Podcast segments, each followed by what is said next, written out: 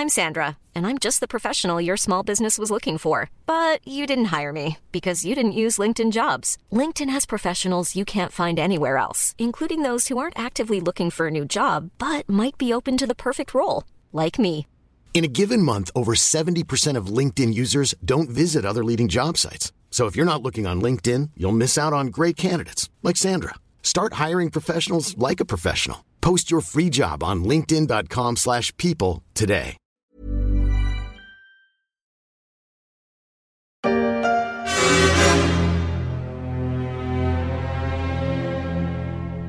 Mourir peut attendre, je ne peux qu'acquiescer à ce titre. Sortir peut aussi attendre, puisqu'MGM a dû se résoudre à repousser la sortie du nouveau James Bond de presque deux ans, pandémie de Covid-19 oblige. Un ennemi aussi vicieux que le spectre, mais que 007 devrait finir par écarter pour confirmer sa place de machine à cash du cinéma mondial.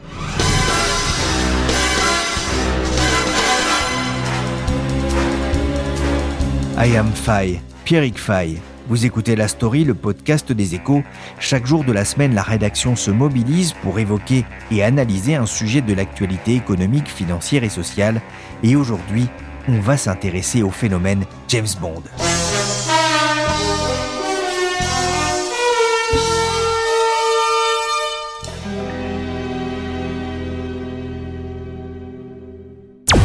Si on ne réussit pas, il n'y aura plus rien à sauver.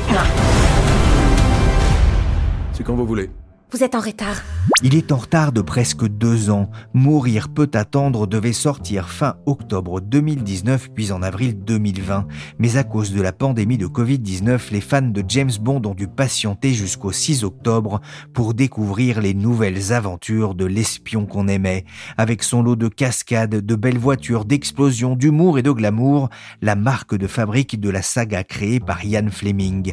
Mourir peut attendre, c'est la 25e aventure de James Bond incarné à l'écran par une pléiade d'acteurs au physique impeccable.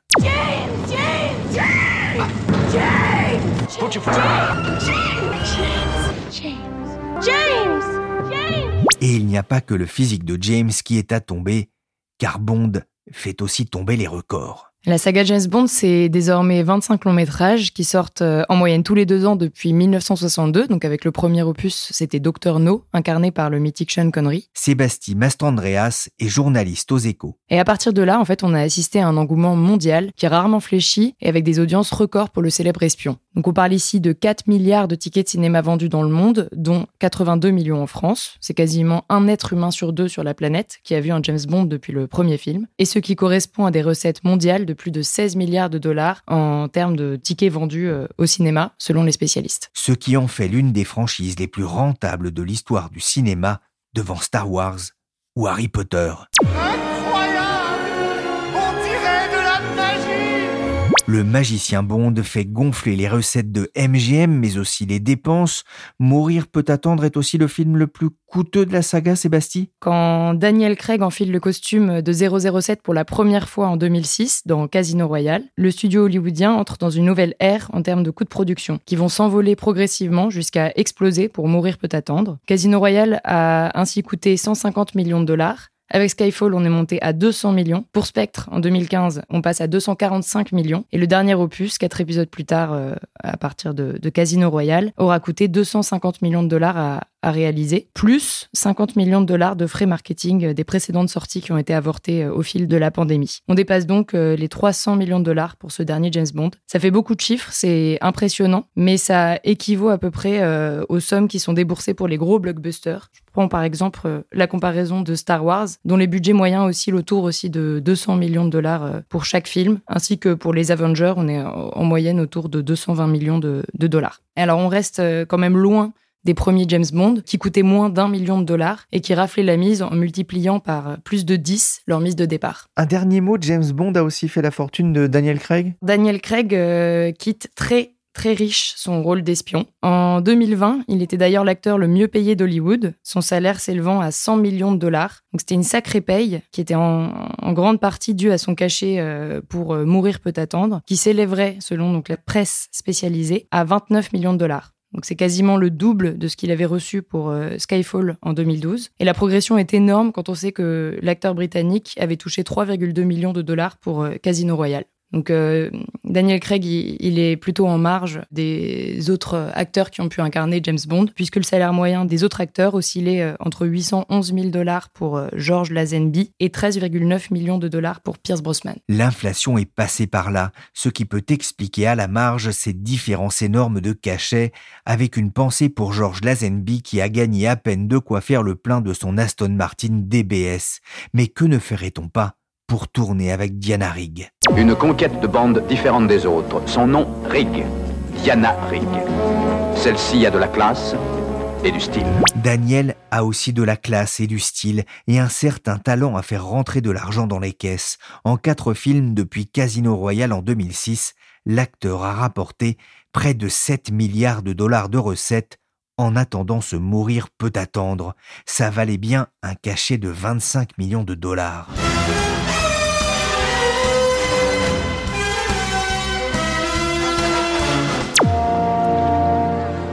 Hello. I thought you might like to join the party. By the way, the name is James St. John Smythe. I'm English.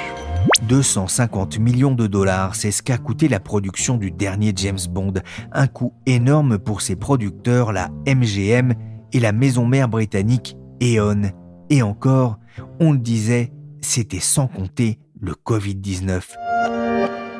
Bonjour Samir Touzani. Bonjour Pierrick. Vous êtes journaliste aux échos, vous vous êtes penché hein, sur la sortie décalée de Mourir peut attendre, le nouveau James Bond, une sortie décalée qui a coûté cher à, la MGM Oui, elle a même coûté très cher, puisque les 18 mois de retard de la sortie du film auraient coûté près d'un million de dollars d'intérêts supplémentaires par mois, rien que pour rembourser l'emprunt contracté pour produire le film. Parce qu'en fait, à l'origine, le studio MGM pensait pouvoir commencer à rembourser cet emprunt dès les premières semaines d'exploitation du film, mais la pandémie de Covid-19 en a décidé autrement. Et ce n'est pas tout, puisqu'il faut également ajouter toutes les dépenses marketing qui ont été réalisées pour faire la promotion du film à travers le monde, notamment pour des spots publicitaires comme celui diffusé lors du Super Bowl en février 2020, qui a coûté à lui seul 4,5 millions de dollars alors qu'un an plus tard, le film n'était toujours pas sorti. Un coup dur pour la production, mais The Hollywood Reporter a aussi estimé que si le film était sorti comme prévu en avril 2020, au moment où les cinémas fermaient les uns après les autres, le manque à gagner aurait pu atteindre 300 millions de dollars. Samir, la pandémie a aussi eu des conséquences inattendues? Oui, des conséquences inattendues euh, pour les marques partenaires du film en fait, qui craignaient qu'après un délai aussi long, les placements de produits ne soient devenus obsolètes. Alors certaines marques comme Nokia, Adidas et Omega ont demandé à l'équipe du film à pouvoir retourner ou au moins retoucher au montage certaines scènes du film pour que James Bond ne soit pas vu à l'écran avec des modèles déjà commercialisés. Tout ça a un coût, j'imagine, et je serais curieux de savoir quelles scènes ont été retouchées. Samir, heureusement, tous les annonceurs ne sont pas concernés par cette obsolescence. Alors non, c'était particulièrement dommageable pour une entreprise technologique comme Nokia qui doit sortir des nouveaux modèles de smartphones très régulièrement pour rester compétitif. Mais ça l'était un peu moins pour d'autres comme euh, les boissons Heineken ou les costumes Tom Ford qui sont des produits plus intemporels. Les marques sont vraiment au cœur du business de, James Bond? Oui, en fait, euh, depuis que James Bond fait du cinéma, il est l'agent idéal des marques pour apparaître à l'écran et être associé à l'image euh, glamour et sulfureuse de l'espion britannique. Et chaque film est truffé de placements de produits. Dès les premiers opus de la saga, on peut voir des partenariats avec la compagnie Ariane Panam, les armes à feu Smith Wesson, Aston Martin, bien sûr, depuis Goldfinger, ou la maison de champagne Boulanger euh, depuis Vivre et laisser mourir. Sont des investissements importants? Alors, la société de production E.ON, qui détient la franchise James Bond, est toujours restée très discrète sur le montant de ses accords passés avec les marques. Mais ce qui est sûr, c'est que ça coûte très cher. Selon euh, plusieurs journaux britanniques, la cinquantaine de marques partenaires de Mourir peut attendre aurait dépensé près de 90 millions d'euros au total, donc presque un tiers du budget du film, pour être associé à la sortie du dernier opus, que ce soit pour apparaître dans le film euh, ou euh, dans différents spots publicitaires. Et Daniel Craig, l'acteur qui incarne James Bond, avait lui-même expliqué que sans tous ses sponsors, il serait impossible de réaliser un film comme James Bond. Le report de la sortie de No Time to A coûté cher, il a aussi sans doute fragilisé la MGM qui a fini par succomber au charme d'Amazon qui n'a pas hésité à débourser près de 8 milliards et demi de dollars pour s'offrir le prestigieux catalogue du studio américain.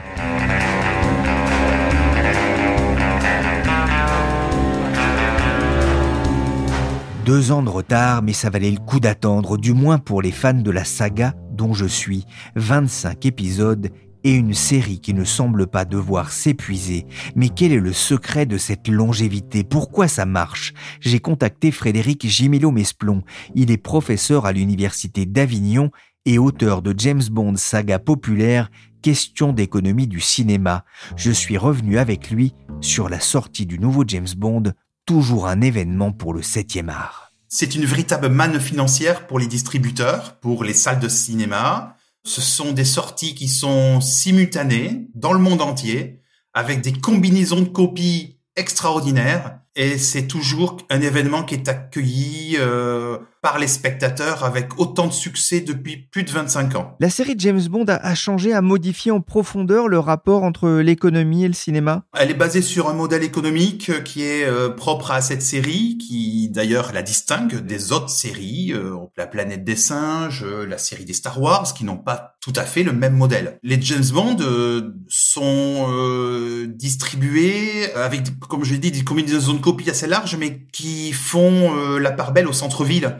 On voit très peu de James Bond en première semaine en milieu rural, donc il faut attendre pour voir un James Bond. Ça fait partie aussi de la règle du jeu. On est sur une, un film d'exception, avec des acteurs d'exception, avec euh, une histoire aussi, euh, un scénario qui est souvent euh, ficelé au cordeau, et donc cela participe au prestige qui entoure la sortie, la promotion du film. Il y a une vraie stratégie pensée de la part du distributeur? Oui, c'est une stratégie parfaitement coordonnée, pensée à l'avance et qui correspond au modèle euh, donc de luxe que souhaitent reproduire les distributeurs. Hein. Il faut montrer que les James Bond, ce sont des films qui se passent dans un univers euh, cosy où le luxe est aussi partie prenante, fait partie de l'aventure et de l'imaginaire de James Bond. La série est tout de même critiquée euh, par certains amateurs de cinéma qui ne voient plus en lui qu'un gigantesque spot publicitaire. C'est pas faux, c'est un constat que beaucoup de fans font sur la série. Il y a du placement de produits, c'est clair.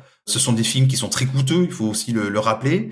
Le budget promotionnel est extrêmement élevé et on a euh, du placement de produits. Mais on l'a dans les James Bond comme on l'a dans d'autres films. C'est pas propre à cette série. Ce qui peut effectivement choquer, c'est que c'est nouveau par rapport aux, années précédentes. Encore que la marque de la voiture de James Bond, tout le monde la connaît. Je la citerai pas ici pour laisser aux auditeurs le soin de la découvrir, mais on a des placements de produits quand même qui étaient dans les vieux James Bond. Mais disons que c'est un peu plus connoté, puis c'est plus visible ces derniers temps parce que ça s'inscrit dans un mouvement qui est plus large. Je m'appelle Bond. James Bond. Mes instructions étaient formelles. Je devais partir pour la Jamaïque dans deux heures. J'ai licence de tuer. Au départ, en 1962, hein, le premier 007 contre Dr No, vous parlez d'une modeste série mêlant deux ingrédients dans l'air du temps, exotisme et espionnage. 60 ans plus tard, c'est une des séries les plus marquantes de l'histoire du cinéma. Pourquoi ça marche d'après vous? Les deux ingrédients, exotisme, ça a toujours marché. Regardez aujourd'hui euh, les remakes d'OSS 117 même les séries qui étaient moins bonnes, hein, c'est-à-dire qui étaient des séries B, euh, voire de séries Z, qui se passaient dans des pays euh, d'Amérique centrale. Hein, voilà, ça marche très bien. C'est revenu à la mode, hein, c'est très vintage. Il y a ce côté-là. Il y a aussi euh, quand même toute une, une logique marketing qui a été basée sur le, la starification. Hein. On a des acteurs qui sont choisis. D'abord, il y a un casting qui est fait pour choisir le James Bond. Et euh, c'est un véritable aussi spot publicitaire pour les acteurs qui s'y prêtent, ainsi que pour les femmes, puisque nous avons les belles égéries euh, féminines euh, qui entourent James Bond, sont aussi des, des actrices qui doivent leur notoriété souvent à leur passage dans un James Bond. Amazon a racheté il y a quelques mois MGM hein, pour près de 8 milliards et demi de dollars au sein du catalogue riche de plus de 4000 films. C'est la série Bond qui a le plus de valeur? Tout à fait, oui. C'est alors il n'y a pas que la série Bond, il y a les Rookies, il y a Basic Instinct, Robocop, mais enfin, euh, oui, MGM, c'est quand même un fleuron, euh, évidemment, du, du patrimoine euh, mondial. Je dirais, oui, c'est l'une des valeurs sûres de ce catalogue. Et en plus, c'est une valeur qui ne démérite pas. Et au fil du temps, on a eu des périodes creuses quand même pour les James Bond. On a eu des acteurs qui ont moins fonctionné dans le passé. Je pourrais prendre l'exemple de Timothy Dalton, qui a fait deux films. Les recettes ont été très moyennes, voire même plutôt décevantes. Il y a eu euh, George Lazenby qui en a fait un, mais les recettes ont été faibles. Je rappelle que sur les, acteurs, pour euh, la petite histoire, on a eu quand même euh, six acteurs qui ont incarné James Bond jusqu'à aujourd'hui, et c'est Sean Connery qui, au, box-office, a été le, le recordman mondial. L'Australien Lazenby n'en tourna qu'un. Selon la rumeur, son agent lui aurait conseillé de décliner la proposition d'en tourner un autre, car selon lui, le succès de James Bond ne durerait pas.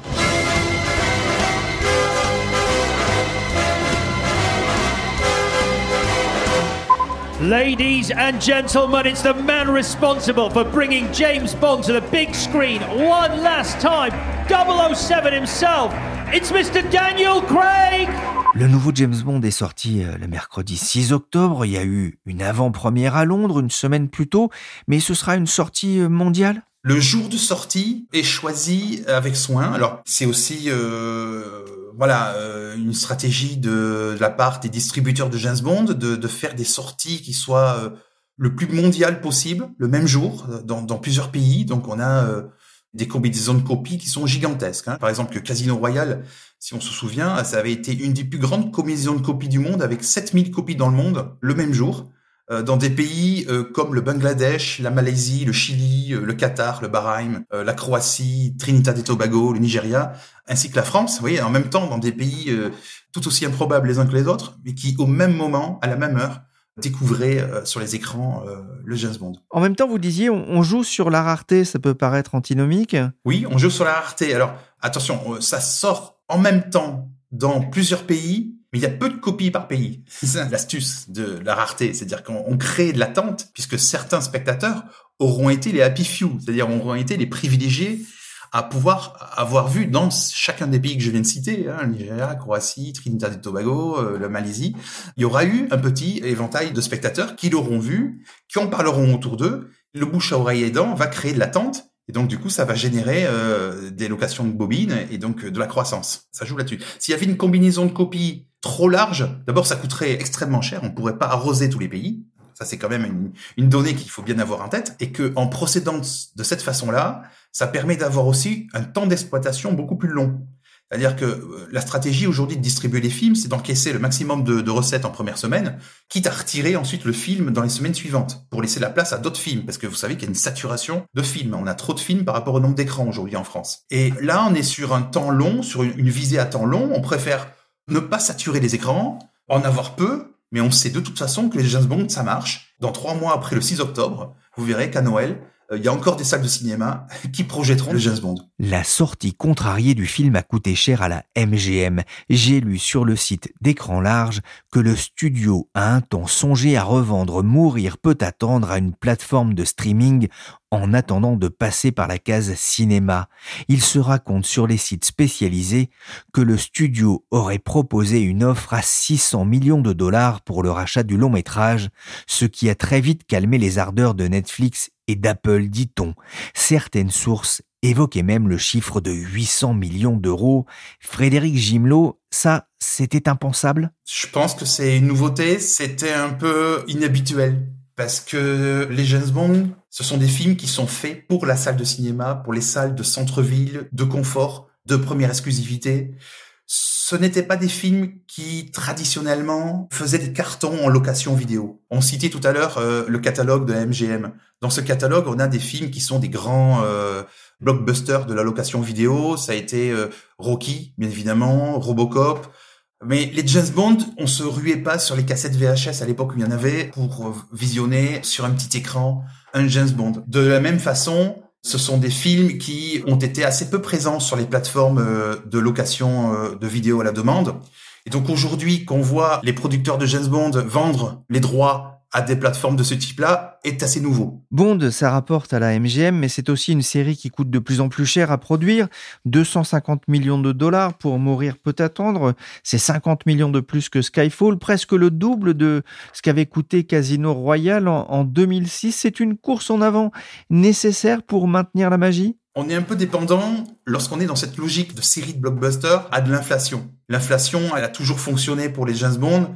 Et à partir du moment où les James Bond ont commencé à devenir un peu low cost, on peut pas faire un James Bond low cost. De toute façon, ça perdrait euh, son charme. Il faut qu'on ait du spectateur. L'horizon d'attente du spectateur, il est tellement élevé que on est obligé de porter euh, à l'écran euh, une qualité d'effets spéciaux, une qualité de son, une qualité de musique qui soit au niveau du spectacle qu'attendent les spectateurs. Donc l'inflation budgétaire, elle est corrélée à cette attente-là elle est corrélée aussi au fait que l'économie du cinéma, elle est concurrentielle, de plus en plus concurrentielle, puisqu'on a beaucoup de films qui sortent en même temps. On est dans un contexte qui est particulier, puisque nous avons beaucoup de films qui ne sont pas sortis sur les écrans durant l'année 2020 et qui sortent donc durant l'année 2021. Donc il y a aussi cette euh, donnée-là qu'il faut prendre en compte. Et donc ça, ce sont des paramètres qui vont jouer dans l'inflation budgétaire, l'inflation marketing également. Hein. les coûts de promotion sont exorbitants pour ce type de film. Mourir peut attendre, c'est le 25e épisode de la saga, le, cinquième et dernier avec Daniel Craig qui incarne Bond quand même depuis 15 ans. En tout, hein, vous le disiez, six acteurs ont, incarné le célèbre espion de Sa Majesté. Ce qui fascine aussi, c'est cette capacité à se renouveler malgré le, le changement d'acteur. Oui, ça c'est vraiment l'un des succès de cette saga, c'est sa capacité à se renouveler, et à coller à l'air du temps. Alors ça, c'est une vision un peu plus sociologique qu'on peut avoir, hein, bien sûr, une analyse euh, plus transversale, plus sociologique des thèmes qui sont abordés. Mais par exemple, si on analyse euh, l'ennemi héréditaire qui était le russe, hein, dans, la série, tous les premiers James Bond se passent en Russie, avec la fameuse figure de l'espionne russe que vous avez dans tous les premiers épisodes. Ça, on a vu que ça avait laissé la place à, d'autres types d'antagonistes hein, qui sont portés à l'écran. Euh, donc on voit que les James Bond se nourrissent de l'air du temps on a plutôt aujourd'hui des terroristes ou des personnes qui sont animées de mobiles, euh, soit géostratégiques, soit financiers, euh, soit euh, pourquoi pas environnementaux. Mais voilà, l'un des clés du succès de, cette série, c'est qu'elle a su s'inspirer de l'air du temps pour le fantasmer et porter à l'écran un héros qui s'adapte en permanence, mais qui garde sa superbe. justement, le Daniel Craig va passer la main. Ça sera un tournant pour la saga James Bond qui va aussi devoir s'adapter aux, évolutions de, de la société? Oui, très certainement, on va avoir euh, un acteur qui va coller à l'air du temps c'est toujours un grand euh, mystère hein, qui entoure le choix des acteurs qui vont incarner le, prochain James Bond. Donc ça fait partie là aussi de la stratégie marketing. Hein. On, laisse attendre, on prend son temps, on va laisser filtrer parfois certaines choses et puis soudain on annonce un peu comme les Jeux Olympiques. Vous savez, on attend les Jeux Olympiques, c'est un peu du même acabit. C'est-à-dire il y, a, il y a des comités qui se réunissent, on attend et puis soudain il y a l'annonce de la ville qui reçoit, ben là c'est un peu pareil, c'est-à-dire qu'il y a une communication mondiale qui est faite sur le nouvel acteur qui incarnera la série, et cette stratégie d'attente participe aussi à la stratégie marketing qui entoure la saga. Il faut aussi faire attention à ne pas se tromper. Au début, Daniel Craig a eu du mal à, convaincre, notamment les, fans de la première heure, mais au final, ça s'est avéré un James Bond convaincant et, bankable, si je puis dire, qui a permis à la MGM de redresser l'audience des, James Bond. Les débuts ont été difficiles car ils, ne correspondaient pas au côté glamour, si vous voyez, des acteurs qui avaient précédé. On avait un côté très dandy, si vous voulez, dans les acteurs précédents. Et là, on avait un côté plus militaire, plus masculin, euh, plus caricatural, euh, plus archétypal, on va dire, euh, sur une masculinité qui est plus virile et qui est moins en rondeur, c'est-à-dire moins dans la séduction, plus dans l'action. Et ça, c'était un peu nouveau, parce que à chaque James Bond doit correspondre une James Bond girl. Et donc ça, ça participe aussi au charme de, de, cette saga. Et il faut que le James Bond, l'acteur qui incarne la saga, soit suffisamment charismatique, masculin, mais aussi incarne une part de séduction, de savoir-faire et de savoir-être qui euh, participe aussi à ce prestige et à ce côté glamour. Merci Frédéric Gimelot-Mesplon, professeur à l'Université d'Avignon et chercheur au Centre Norbert Elias. Merci aussi à Sébastien Mastrandreas et à Samir Touzani, journaliste aux échos pour les coulisses de la sortie du nouveau James Bond. La story s'est terminée pour aujourd'hui. Cette émission a été réalisée par Gann Willy Gann, chargé de production et d'édition Varney, Michel Varney.